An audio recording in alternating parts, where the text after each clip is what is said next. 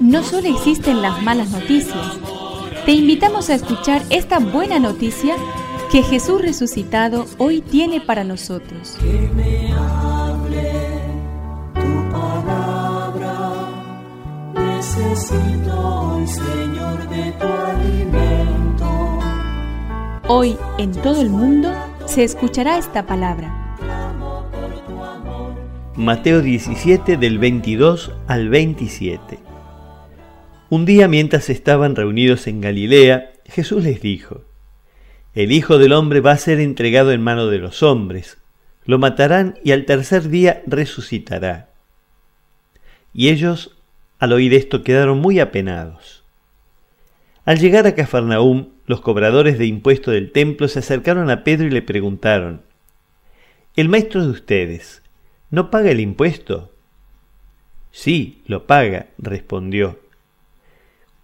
Pero cuando Pedro llegó a la casa, Jesús se adelantó a preguntarle, ¿qué te parece, Simón?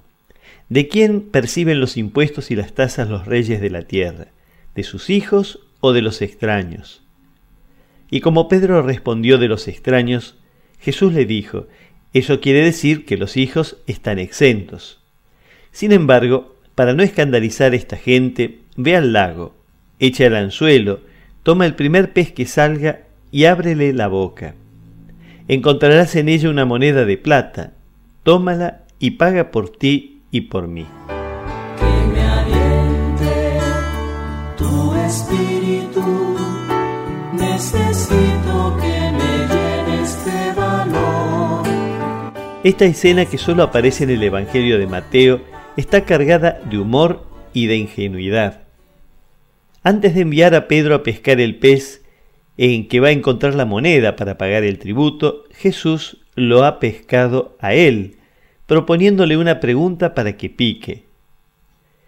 Deliciosa la relación de libertad de Jesús, que por esta vez no quiere entrar en conflicto con los obsesionados por las leyes. En vez de eso, elige un rato de pesca en el lago junto a su amigo Pedro.